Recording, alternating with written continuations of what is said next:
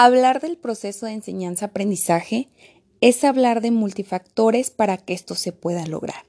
En ese proceso siempre existe el vínculo o la herramienta que nos va a poder llevar a tener buenos resultados como docentes.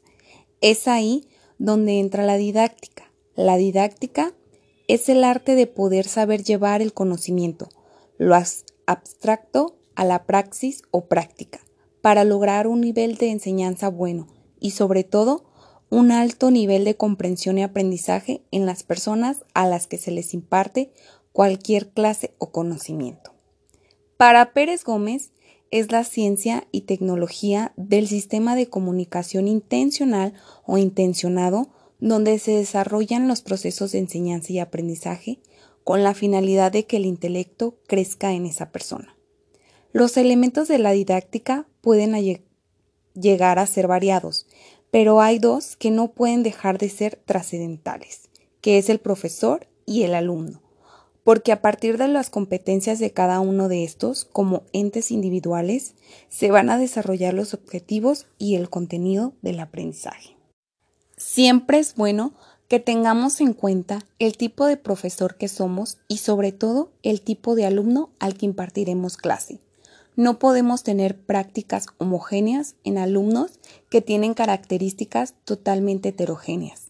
Entonces, como facilitador, tienes que buscar el poder llegar a cualquier alumno o adaptarte a los entornos.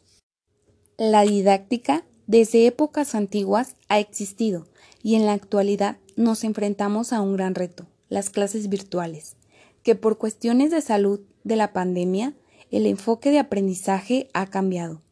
De ser presencial, donde el profesor caía en las teorías magicentristas, donde era el actor principal y se ocupaba de su presencia para poder llevar a cabo los procesos de aprendizaje y estar en contacto físico con el alumno, ahora el enfoque o la metodología es diferente. Cobran gran relevancia los objetos de aprendizaje o el entorno virtual que es lo que está absorbiendo nuestra educación. Con la innovación y el constante cambio en esta situación, solo los que se adapten a este proceso son los que podrán sobrevivir o subsistir en el sistema educativo. Un objeto de aprendizaje es un conjunto de recursos digitales con un propósito educativo, constituido por tres componentes, contenido, actividades y el contexto. Objetos de aprendizaje actuales, blogs, wiki, infografías, plataformas como Zoom, Meet, Classroom, todas estas son herramientas que sirven a tu didáctica como maestro, pero la parte esencial, donde el docente es quien determina hacia qué ritmo llevar eso, es lo principal.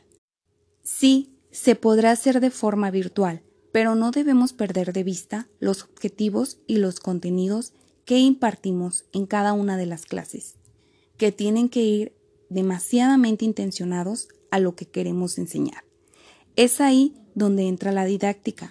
¿Cómo le vamos a hacer para que cualquier contenido en cualquier nivel de escolaridad sea totalmente intencionado con las funciones netamente específicas para lograr un proceso de aprendizaje en nuestros alumnos. Si la metodología y los recursos deben ser cautelosamente elegidos de acuerdo a los objetivos y al propósito de enseñanza que estén establecidos.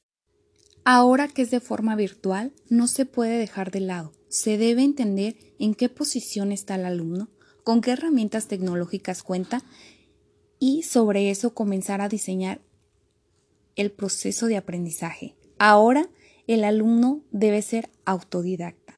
El docente debe ser el encantador. La didáctica es esa magia que le permite hacer la diferencia en la enseñanza-aprendizaje.